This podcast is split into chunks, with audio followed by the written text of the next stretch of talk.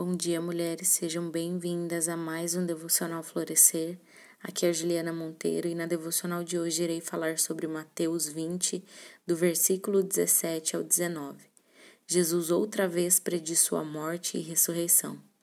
Jesus estava então pronto para subir a Jerusalém, quando chamou à parte seus doze discípulos e lhes falou: Agora estamos subindo para Jerusalém e o filho do homem será entregue ao chefe dos sacerdotes e aos escribas.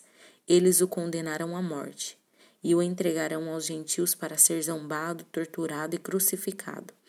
Mas ao terceiro dia ele será ressuscitado. Essa é a terceira vez no Evangelho de Mateus que aparece Jesus predizendo sua morte e sua ressurreição.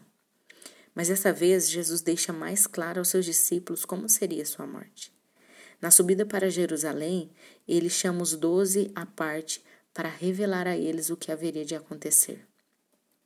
Jesus deixa claro que ele seria entregue aos principais sacerdotes e escribas e sofreria açoites e seria crucificado. Mas a melhor notícia era que ele ressuscitaria ao terceiro dia. A morte não poderia detê-lo. Ele matou a morte e triunfou sobre ela, abrindo-nos o caminho da salvação. Hoje não somos mais escravos do pecado. Em Cristo temos essa vitória. Porém, os discípulos estavam mais voltados para a primeira parte da mensagem profética do que para a segunda parte. Viam a morte, não a vida após o sacrifício de Cristo na cruz. Estavam preocupados com o que os homens fariam a Jesus e não com o que com que Deus faria a seu filho, o recompensando pela realização da obra completa da salvação.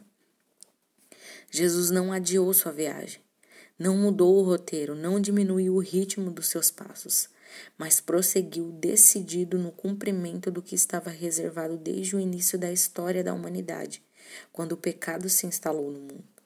Somente quem foi unido espiritualmente a Jesus Cristo em sua morte permanece unido a Ele em sua ressurreição e aprovará ao receber um corpo glorioso juntamente com ele na glória. Jesus nos ensina que nas aflições e sofrimentos há ressurreição, para transformar nossas fraquezas em força, a nossa tristeza em alegria, o nosso fracasso em sucesso, a nossa derrota em vitória e a nossa vergonha em honra.